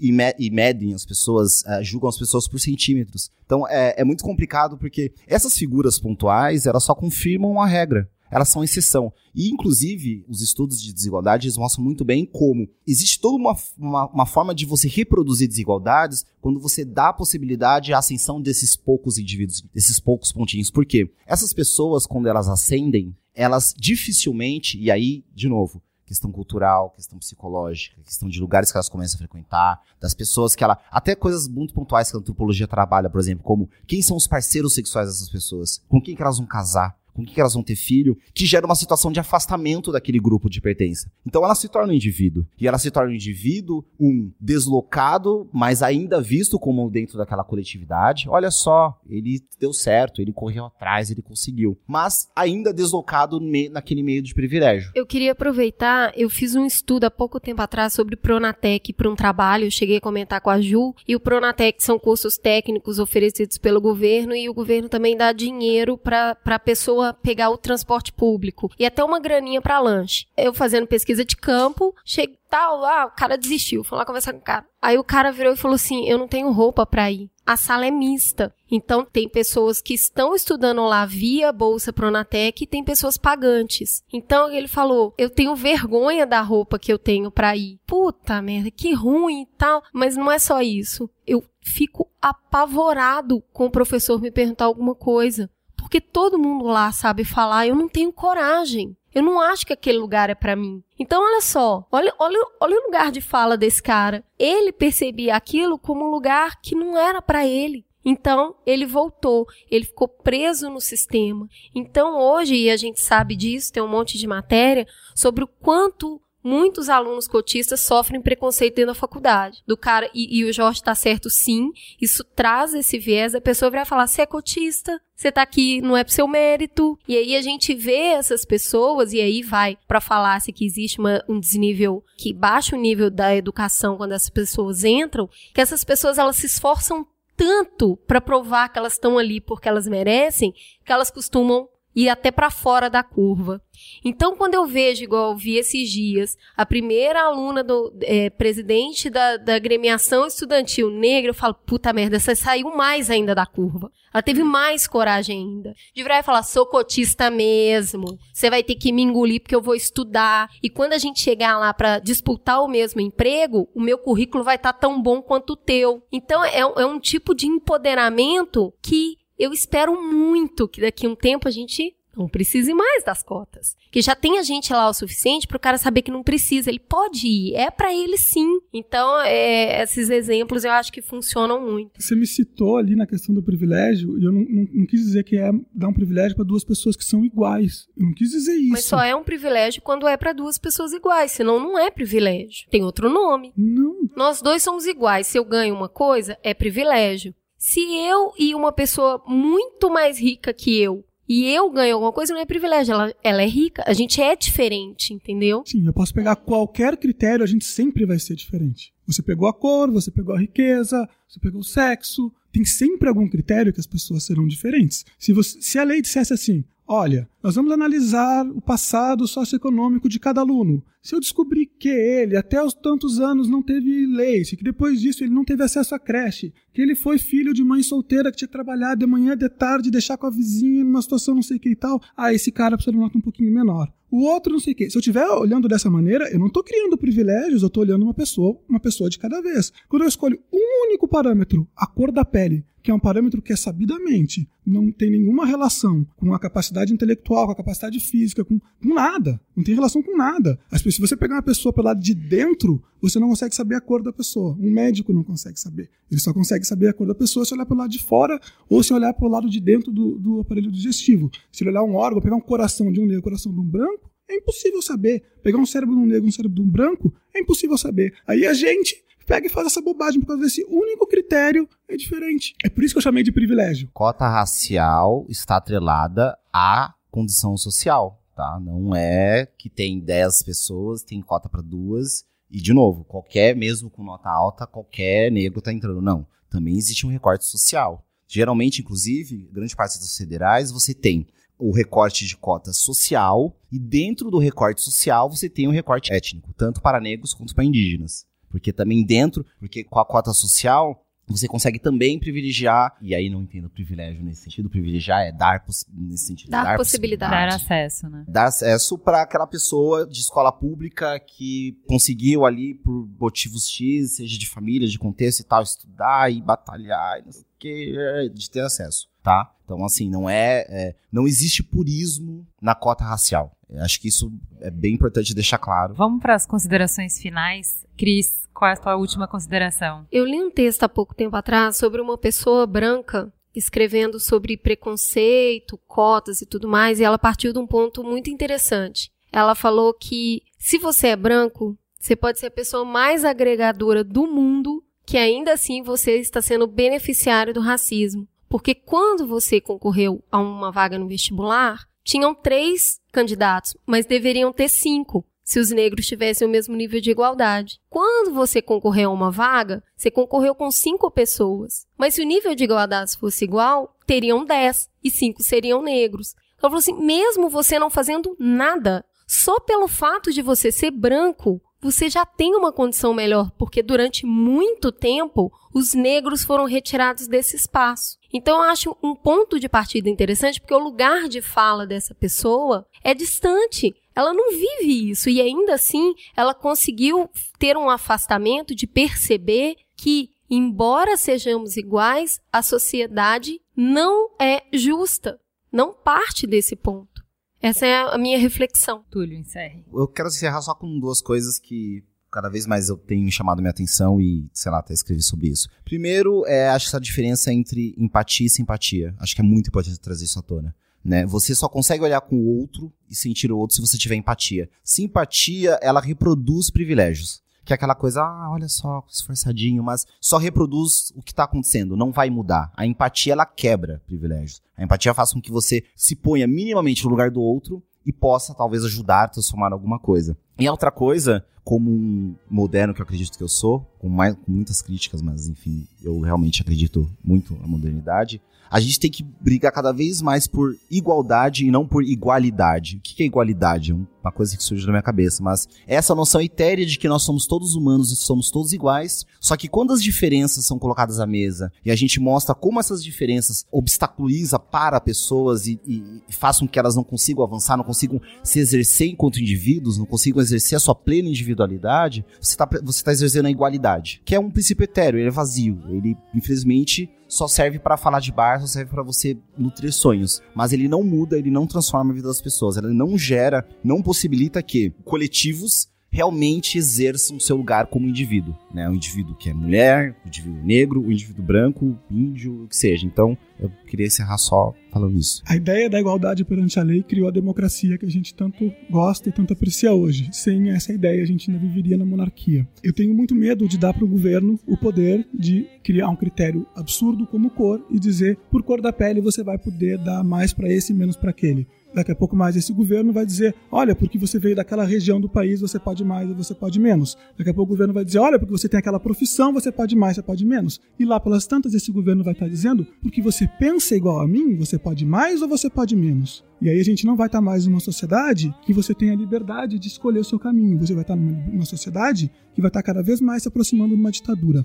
Existe um problema de discriminação racial no Brasil? Claro que existe. Foi a primeira coisa que eu falei. É um problema cultural. É um problema que está na cabeça de todo mundo, está no imaginário coletivo. Né? Só que esse problema não se resolve usando a força, usando a violência da ação estatal. O Estado ele é de todos. Ele toma o dinheiro à força de todo mundo, é um dinheiro sujo de sangue, porque foi tomado à força de todo mundo, ele tem que ser usado para aquelas coisas que estejam de acordo com todo mundo, sem dar privilégio para ninguém, sem dar vantagem para ninguém e sem estar de acordo com aquela maioria politicamente correta ou não, ou enfim, com, com quem está no poder naquele momento. E o poder desse momento é o poder que quer dar cotas. Sei lá quem vai ser o poder daqui a 10 anos, daqui a 20 anos, daqui a 30 anos, quando meus filhos tiverem a minha idade. E eu não quero que eles possam sofrer uma discriminação qualquer, especialmente se for por um critério que eles não podem nem mudar, que é a cor da pele. Ninguém pode mudar, se não for o Michael Jackson, né? Não pode mudar a cor da pele. Minha consideração final, eu esperava muito que o Túlio conseguisse me convencer nesse programa, porque eu tinha andado na preparação do programa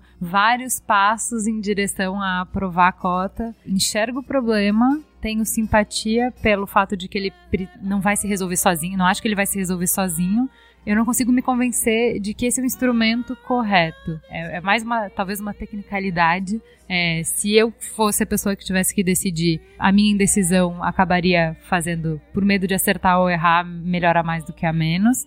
É, mas eu acho que ainda vou ter que pagar muita cerveja pro Túlio pra gente conversar mais sobre isso. Acho que é um assunto que merece mais conversas. Cris, você tá satisfeita com o programa? Eu acho que fica aquela gostosa sensação de ver dois lados, né? O pessoal adora quando a gente traz traz assim antagônicos pra gente discutir e é um quebra-cuca, né? Porque uma hora você fala, puta, tem um ponto aqui. E outra hora você, puta, tem um ponto ali também. Então fica gostosa a sensação de trazer um pouquinho de visão para esse tema que é tão, que eu acredito ser tão relevante, a Ju também, por isso que a gente escolheu pra ter. e tô feliz, tô muito feliz com a discussão. Então vamos agora para o farol aceso.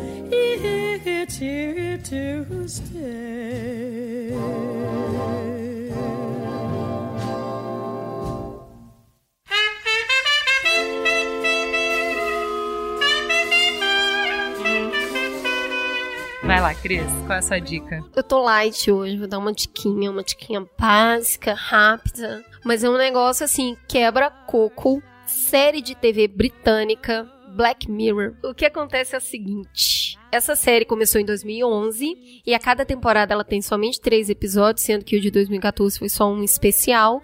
E ela trata de um tema muito interessante que é cada episódio é gente diferente, situação diferente e tudo mais. E ela fala, ela enxerga mais ou menos a tecnologia como uma droga. Que parece ser mesmo, né? Mas ela tem efeitos colaterais, ou seja, a gente cada vez mais entra na tecnologia e a tecnologia entra na gente. Então, esse espaço entre apreciação e desconforto é justamente o que a minissérie traz. Então, ela traz situações completamente absurdas, assim, ela vai lá no extremo do extremo para fazer uma crítica social e te levar a pensar. Então, eu poderia dizer que Black Mirror é basicamente o mamilos da TV britânica. Uau! Ele te faz refletir. Eu só tenho mais um episódio para assistir, eu vou assistir a conta gotas. Mas assista um por vez, tá? Porque como explode muito o cérebro, tem contraindicação. Fica a dica. Túlio, qual é a sua dica? Vou dar duas. A, a primeira é um filme que eu assisti recentemente, gostei muito, acho que tem a ver um pouco com a discussão de hoje, que é o Dear White People.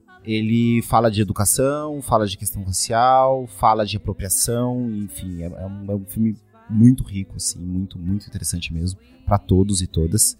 E eu quero indicar o meu site, o Pitacodemia. O Pitacodemia é um site de referências é, em qualquer assunto, qualquer tema colaborativo. Oh, mas é, eu Hum. entrei pra ver o Pitaco que eu acho que era sobre questão racial, era um mestrado. Não, era, Era um mestrado. É- então não é um pitaco. A ideia Não, é, era um, me- ideia é um que mestrado aquilo. Só uma caralhada de livro, tipo. Quem indica que dá, mas tem um tema, inclusive, sobre é, ações afirmativas, então fiquem à vontade para entrar e a consultar referências, é, pe- tanto de quem é contra como quem é a favor cotas, eu acho que vale a pena para, enfim. Fale, Jorge. Eu vou dar, vou dar três dicas, então vou ser bem rápido nelas. né? A primeira é sobre o assunto da nossa discussão. É um livro que levanta a história do pensamento racial no mundo. Chama-se Uma Gota de Sangue, um, de um pesquisador da USP, seu colega chamado Demetrio Magnoli. Concorde ou não com a opinião do autor, ele fez um trabalho de pesquisa de primeira qualidade e vale a pena conhecer. É, outro livro que eu quero recomendar é um livro que está gratuitamente disponível na, na internet, chamado O Maquinário da Liberdade, em português, mas tá- o gratuito está no original em inglês, que é The Machinery of Freedom. É de um cara chamado David Friedman, que é o filho do Friedman que ganhou o, o Prêmio Nobel de Economia. E ele faz um exercício teórico de como é que a gente viveria sem governo. Né? Como é que a gente resolveria problemas sem ter que apelar para o Deus governo? Porque o Deus governo é o monopolista do uso da força, é a violência. Então, como a gente resolve nossos problemas sem ter que usar de violência? tá? Uma sociedade sem governo. E por último, meu jabá também é o podcast 20centavos.net. A gente discute assuntos como este, mas sempre baseado em algum gancho, alguma coisa e um pouquinho mais comprido. né? Né? É, é, não, o podcast em si não é, mas a gente, a gente é, um, é um assunto só, então a gente consegue entrar mais a fundo num detalhezinho e um pouquinho lá. Eu e um colega meu chamado Solon Brochado. Né? Acho que vocês vão gostar, é bem humorado e não é só de gente que pensa igual, a gente tem várias diferenças, acho que é bem interessante. Muito bom. Jujuba, o que que você conta? Primeiro, ainda sobre o tema da semana passada, é de escutar o podcast Fronteiras da Ciência sobre o Autismo. Eu escutei todo, o que é uma raridade. Eu não tenho situação na vida para ouvir podcast. Eu ia perguntar, mas deixa quieto. Acabei ouvindo é, no trabalho, tava procurando referência, enfim. Muito bom, muito, muito legal. E eu acho que quem for ouvir esse vai acabar ouvindo outras coisas, porque me pareceu um projeto bem legal. É, e outro, dado a nossa história de hoje, é um livro fantástico que eu li numa sentada, literalmente numa sentada, eu estava esperando para um exame. e eu li o livro inteiro esperando pelo exame, então é um livro curto, que chama A Última Princesa, é do Fábio Yabu, e ele conta a história da amizade super improvável da princesa Isabel com Santos Dumont. Ah, que fofo. E é um, é um romance histórico, né? Mas, assim, o Yabu escreve tão bonito, ele, ele tem um jeito de escrever, assim, tão... É, fantástico, leiam o livro, principalmente se vocês têm filhos, comprem o livro para ter em casa para contar essa história, é uma história muito legal. Rapazes, muito obrigada, vocês brilhantaram a noite, trouxeram uma discussão muito saudável, muito boa. Foi muito legal receber vocês. E eu, particularmente, gostaria de dedicar esse episódio ao meu amigo Alisson, meu amigo de coração, e ele sabe do que eu tô falando. Então tá bom. Boa semana para todo mundo, galera. Beijo! Obrigado.